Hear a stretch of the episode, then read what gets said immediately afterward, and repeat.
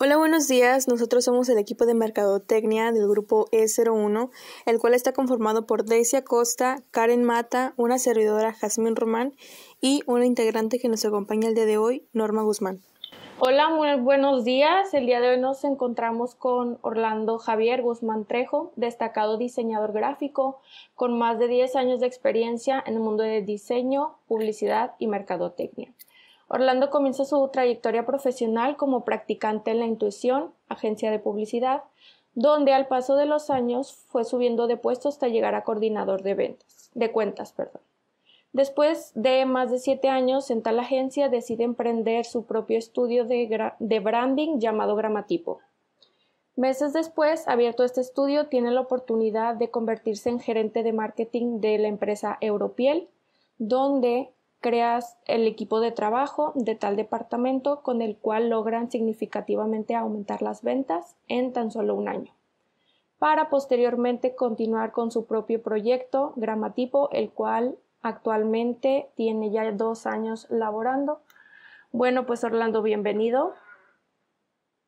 Gracias, gracias a ustedes por, compartirme aquí esta plática y yo con gusto de compartir toda la, información y experiencia que tengo ahí de, estos pocos años.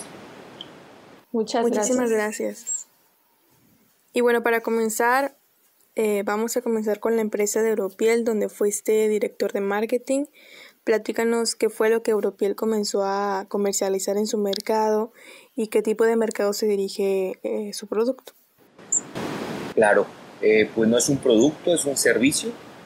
ellos se encargan de la depilación láser tienen más de 100 sucursales y eh, pues lo que venden ellos es belleza. Entonces está interesante eh, ese reto, así que me invitaron y, pues, me, llamó mucho la atención el poder vender pues, un concepto como el tema belleza, un concepto femenino.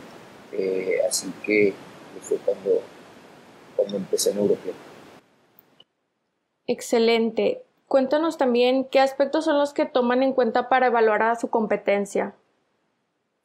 Claro, pues yo creo que desde lo más, desde lo más básico hasta lo más complejo, ¿no? De lo, de lo micro a lo macro.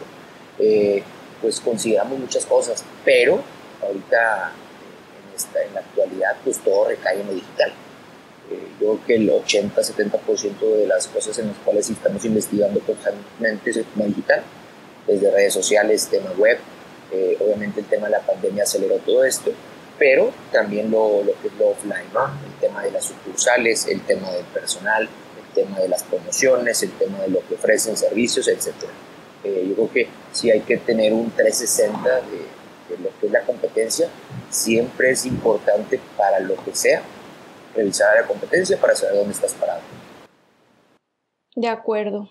Este, bueno, ahora yéndonos un poquito a lo que fue tu equipo de trabajo, ¿Cómo es que seleccionaste a los integrantes? ¿Qué características o habilidades buscabas en ellos? Claro, eh, cuando yo entré había solamente una persona que se estaba encargando de todo. Cuando yo entré eran como 80 sucursales las que había. No sé cómo no se volvió loca esa persona. Eh, yo cuando entré consideré a cinco personas más, eh, pensando en la parte de comunicación, en la parte gráfica y audiovisual, en la parte a veces también algunas, eh, pues el tema web es muy importante. Eh, y, y, empecé a, pues, a entrevistar mucha gente, ¿no? Entonces, eh, sí nos hicimos de dos community, también para la parte de ventas y de atención de la comunidad, ya que como tienen más de 200 mil clientes, ustedes comprenderán que, que, la cantidad de mensajes, la cantidad de, de, personas que están al pendiente de las redes sociales, que es donde más recae todo esto, pues era mucho, ¿no? La aglomeración de ahí de mensajes. Entonces, yo creo que lo más importante era primero atender a la gente, que todas las dudas estuvieran aclaradas para eh, poco a poco empezar a hacer un branding de la marca y, pues, obviamente, lo más importante, pues, el monetizar todo, que es a través de ventas. Ok. Muy padre todo. ¿Y cómo era la relación que tenía con el equipo de ventas? Eh, pues bueno, en, en nuestra parte, nosotros éramos el departamento de marketing pero marketing siempre va de la mano con el tema comercial, es el departamento comercial. Eh, en esta empresa sí tienen, pues obviamente, mucha gente que se encarga de, tener su, lo que son subdirectoras y, las personas encargadas de sucursal. Entonces, de nuestra parte de marketing, eh, nosotros teníamos que hacer citas para redirigir o generar tráfico a la sucursal, ¿no? Y en sucursal eh, atender a la persona y cerrar. Entonces, eh, siempre tenemos que tener ahí una, una, buena relación con este departamento de comercial y con el tema de ventas, pues siempre, yo creo que la palabra más importante aquí es el seguimiento es el seguimiento de cuántas citas llevamos, oye, cómo vas, cómo has visto estas campañas, cuánto está costando esto, cuánto si nos están comentando, lo están compartiendo, o siempre es eh, la constante comunicación y el constante seguimiento. Sí, y bueno, creo que cuando implementas en algún servicio, un producto, en cualquier empresa manejan marketing interno, ¿eso se daba en Europiel? Eh, fíjate que, que sí, pero cuando empezamos nosotros. Es decir, antes no, antes no tenían, eh, yo creo que tan definido, o, a veces, no sé, les surgía algo, oye, pues hay que hacer eh, ciertos comunicados para, para, compartirlo con el Oye, eh, pues digo, en, la pandemia, por ejemplo, tuvimos que hacer varios videos, varios comunicados con, el director para que él mismo tuviera como esa comunicación corporativa ¿no? que requiere una empresa de esa magnitud entonces, sí, diferentes esfuerzos empezamos a implementar ya teniendo el departamento de marketing. Antes era, era más complicado. Muy bien, perfecto. Este, ya que nos mencionas un poco de las ventas, vamos a entrar un poco más al tema. Este, ¿Cómo es que se aumentó la productividad de tu equipo de la fuerza de ventas? Claro, eh, aproximadamente ellos vendían una cantidad de 800, un millón de pesos.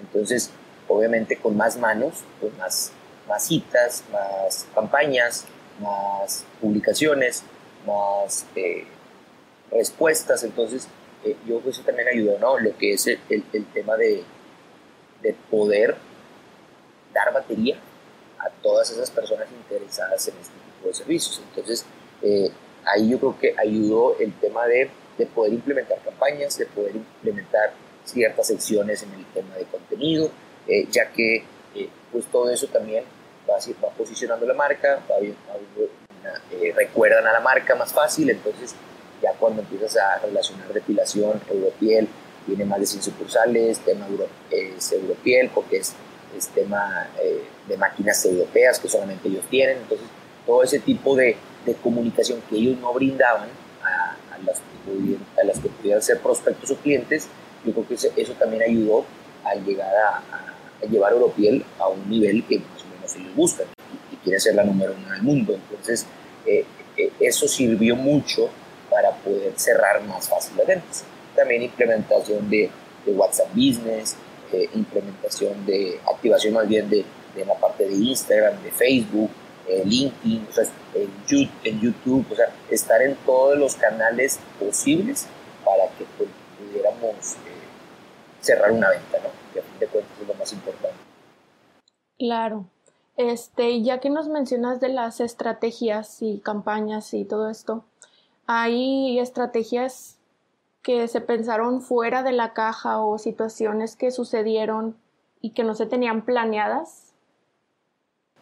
Eh, pues yo creo que el que se el que se te ocurra algo fuera de la caja es porque estás pensando en ello. Entonces, eh, el, hecho de, de, vivir la marca, porque yo también eh, tuve que, meterme en el papel de, a ver, vendemos belleza, es un servicio que le gusta a las mujeres, y las mujeres como perciben ciertas cosas. Entonces, ese constante pensar, eh, yo creo que sí me ayudó a, a, poder proponer diferentes campañas o diferentes conceptos que aterrizaran a la marca, a lo que buscaba la marca o al objetivo de la marca. Entonces, ya que también es difícil estar vendiendo, vendiendo, vendiendo, vendiendo. Eso es algo que, ellos normalmente hacen. Entonces lo que yo que sí traté de implementar es ver más allá de, de cómo la marca puede ser vista o cuando la ves, cómo sientes eh, que es una marca, ¿no? Entonces eh, yo creo que desde ahí parte. Eh, para, que se ocurran, para que se nos ocurran cosas fuera de la caja, si tienes que tener una sólida investigación, una sólida información, estar en constante actualización para que se nos puedan ocurrir ciertas cosas. eh, pero siempre hay, o sea, siempre hay, yo creo que bomberazos, siempre hay imprevistos, eh, y lo, lo que más sirve para esto es que tengas estructurada eh, cierto trabajo para que los imprevistos no te peguen en tu organización. Y platícanos qué también le fue a Europiel trabajar con las redes sociales. Por ejemplo, decías que estaban en YouTube, en todo. ¿Qué también le fue? La verdad, pues sí, sí hubo, un incremento. pues los números no mienten.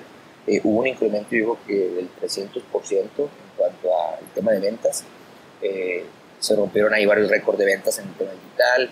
En el tema de noviembre, pues sí, fue casi 450% de aumento de ventas. Obviamente ayudó mucho, porque eh, el tema de, del tema digital, como ya sabemos, cada vez se ha comido más a lo offline.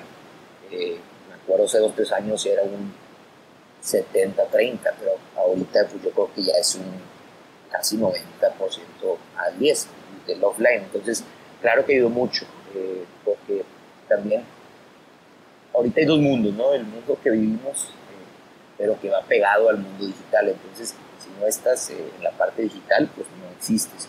Y lo que quisimos hacer es, a través de todos los medios digitales posibles, estar presentes. Entonces, si alguien nos buscaba, era que encontraran información o contenido de valor para que así pudiéramos empezar a, a posicionarlo dentro del, pues, top of mind del usuario, que en, en nuestro caso era 95% con 90% femenino, 5% del tema del mercado homosexual y yo creo un 2-3% en el mercado masculino.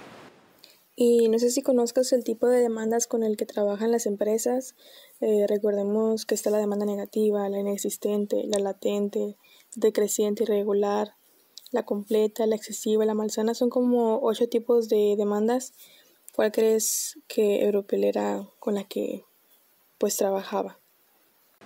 es que, es que Europiel, eh, Europiel es una empresa muy, eh, muy demandante en todos los aspectos, en cuanto a, porque así lo requiere, eh, por el tema de, obviamente también, lunes a, domingo puedes vender el servicio, no es como otros, otros que, pues sí tienen ciertos horarios o tienen ciertas, sí, ciertos horarios o ciertos días, entonces en este caso es eh, de, lunes a viernes, de, pues, del horario que abren las plazas, porque también eso sí, eh, yo creo que una de las estrategias europeas es el tema de, que están en, plazas comerciales, entonces todo ese tráfico que ya tiene la plaza comercial, más el tráfico de nosotros, pues sí, sí, sí demandaba mucho tráfico, entonces eh, pues yo creo que pudiera caer, no sé, no sé, ahí sí se las dejo a ustedes de tarea con toda esta información que les estoy compartiendo, pero pero pues sí, se las dejo a ustedes de Sí, yo creo que una demanda que sería eh, es la demanda completa porque todos los consumidores tienen acceso a ella y como dices, pueden encontrarse en cualquier lugar este tipo de servicios. Sí, sí, totalmente. Eh, pues, European, digo, son más de 100 sucursales actualmente, entonces en México estamos casi en el 80% de los estados eh, y en diferentes otros, en otros países. Entonces sí, yo creo que sí es completo. Excelente, pues una empresa muy grande, la verdad. Este, y ahorita que nos mencionabas de la actualización, obviamente también es importante estar al pie de la letra en actualización del mercado, ver qué, qué son las nuevas necesidades, qué buscan. Y entonces aquí te hago la pregunta de, ¿existe dentro de Europiel un equipo que realiza la investigación del mercado o tenían aparte contrato con alguna empresa que los ayudara a realizar esta investigación? Ya, no, normalmente eh, eso siempre se, se contrata por aparte. O sea, en nuestro caso eh, no me tocó, pero varias investigaciones las hacíamos nosotros, pero siempre es apoyarte con alguien, alguien externo. Eh, en, el, en, mundo sí de marketing casi siempre es así, y más cuando estás en un corporativo o en una empresa así internacional, siempre es apoyarte con alguien que ya conoce el mismo. Así que en nuestro caso sí hacíamos nuestro benchmark o investigación, eh, enfocado en la parte digital, ¿no? que era nuestro día a día y con lo cual manteníamos al departamento. Pero casi siempre yo creo que en un 70-80% de los casos eh, siempre se, pues, es un outsourcing. Excelente. ¿Y nos podrías compartir qué tan constantes eran estas investigaciones? ¿Cada cuánto se realizaban? De nuestra parte, yo sí pedía pues, que a diario, ¿no? A diario sí que voltear a ver eh, qué, es, qué está haciendo la competencia, pero pues sí, siempre hay reportes quincenales o reportes mensuales que, revisábamos junto con el equipo, eh, ya que si algo pues, no lo puedes medir, pues no lo puedes mejorar. Entonces, podíamos, eh, cada mes, teníamos, válgame la una junta mensual, en cual eh, revisábamos la métrica, revisábamos cuál fue lo que más funcionó, lo que más gustó, lo que más se compartió. Entonces, con base en eso ya seguíamos trabajando o fortaleciendo esa inercia del contenido. Entonces, pues sí, la investigación es algo importantísimo en, este mundo de, la mercadotecnia, eh, porque si no investigas y si no tienes información, y más, por el poder de la información, eh, pues es muy difícil que, tu resultado o que tu, sí, que se vean los resultados. Claro. ¿Crees que este mercado al que pertenece esta empresa sea de consumo intermediario, global?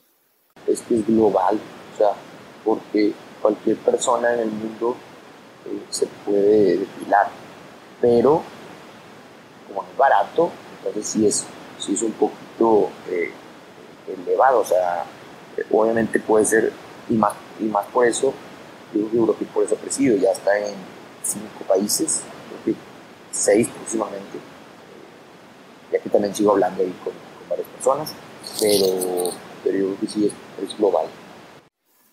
Qué increíble poder manejar este tipo de empresas. Em, ¿Qué consejo nos podrías dar como para identificar y elegir los segmentos de mercado correctos? Yo creo que volvemos a la información, en la, investigación. Yo creo que eh, es hablar, hablar con las personas que ya llevan años trabajando o tienen más tiempo que tú. Por ejemplo, esta persona que ya llevaba tiempo, eh, pusiera a platicar mucho con ella en cuanto hoy, a ver, esto cuánto cuesta, esto cómo lo compran, esto quién lo compra, esto, este paquete, este servicio, o sea, toda esa información, eh, de irla desmenuzando y ya tú mismo vas acomodando eh, la misma, Para poder, poder ya empezar a trabajar sobre, sobre ciertos objetivos. Entonces, yo creo que lo más importante es, es la información eh, recopilada y ya con base en eso plantas tus, bases, otra vez ahí la redundancia, eh, pero y a partir de ahí ya puedes eh, tener ciertos, ciertos entregables o ciertas estrategias o, campañas que te pueden hacer llegar o acercarte a, ese objetivo. Muy importante el poder que tiene la, información. Este, bueno, ya yéndonos un poquito más a los clientes, este, ¿cómo saber o cómo identificar si existen algunos clientes que sean más importantes que otros o todos son importantes por igual e incluso cómo lograr un contacto eficiente con, los mismos clientes.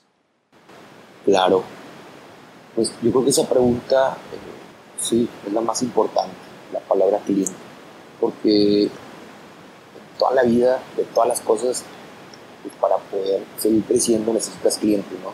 Sea de lo que sea. Entonces, pues no hay cliente chico, no hay cliente grande, todos los clientes son importantes. Obviamente que hay, hay prioridades eh, por compra de servicio, por compra de producto. En este caso, puede pues ser un servicio, eh, pues cuando un cliente compra un cuerpo completo, eh, pues obviamente requiere más atención, requiere más tiempo no por eso, no por eso quiere decir que lo vas a tratar diferente a alguien que compra solamente una, eh, una no sé, una, eh, una, parte del cuerpo, ¿no? Entonces, todos los clientes son importantes, ya que lo más importante de cada cliente es que le puedes seguir vendiendo.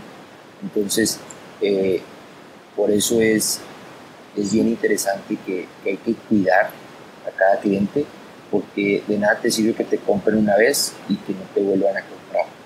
Entonces, eh, y en cuanto al trato, y más que es de manera eh, digital, pues también era eso, el activar Instagram para ir a cierto mercado, activar Facebook para ir a cierto mercado, tener un WhatsApp tener varios WhatsApp Business para ir a diferentes mercados. El chiste es estar presente dependiendo del mercado eh, y más porque aquí pues eran mujeres desde 15, 16 años hasta ya señoras de, no sé, 40, 45 años. Entonces hay ya un target más de cierta edad, pues usa más Facebook, otro target de cierta edad usa WhatsApp, otro target usa, usa Instagram. Y yo creo que lo más importante es que, que sientan que no le hablan a una marca, sino que le hablan a una persona que entiende sus necesidades. Y más como es un servicio en su mayoría femenino, yo creo que hasta cierto punto el saber que estás hablando con, con una mujer, ¿no? Con una mujer, con una amiga, con alguien que le puedas preguntar, oye, ¿cómo ves? Y, si me interesa depilarme esto, pero no sé, tengo ese miedo, tengo esa curiosidad. Entonces, eh, ya que un cliente se externe de esa manera, te está compartiendo información, entonces tú como marca, pues lo mejor es aterrizarla y darle confianza. Entonces, aquí lo más importante es la, eh, tener ese clic de confianza, ya que si ya lo obtienes, ya la venta va a llegar por sí sola. Claro, súper interesante todo, muchas gracias. Sí, yo creo que darle como esa disponibilidad y tratar de, de entenderlos. Hay una frase en el mundo del marketing y ya eso es para cerrar la entrevista y dice venderle la mente y no a las personas. ¿Tú qué piensas sobre esto? ¿Qué tipo de publicidad o medio estratégico utilizas para entrar a la mente de los consumidores? Claro, pues es de, del Jürgen, el, padre del neuromarketing. Sí, pues tiene toda la razón, eh, ya que el, cerebro a veces también nos juega muchos, juega mucho con nosotros y el, cerebro quiere hacerlo todo fácil y todo rápido. Entonces, eh, sí hay que saber, hay que conocer el, la parte del neuromarketing, ya que a fin de cuentas, como dice Jürgen, es venderle la mente.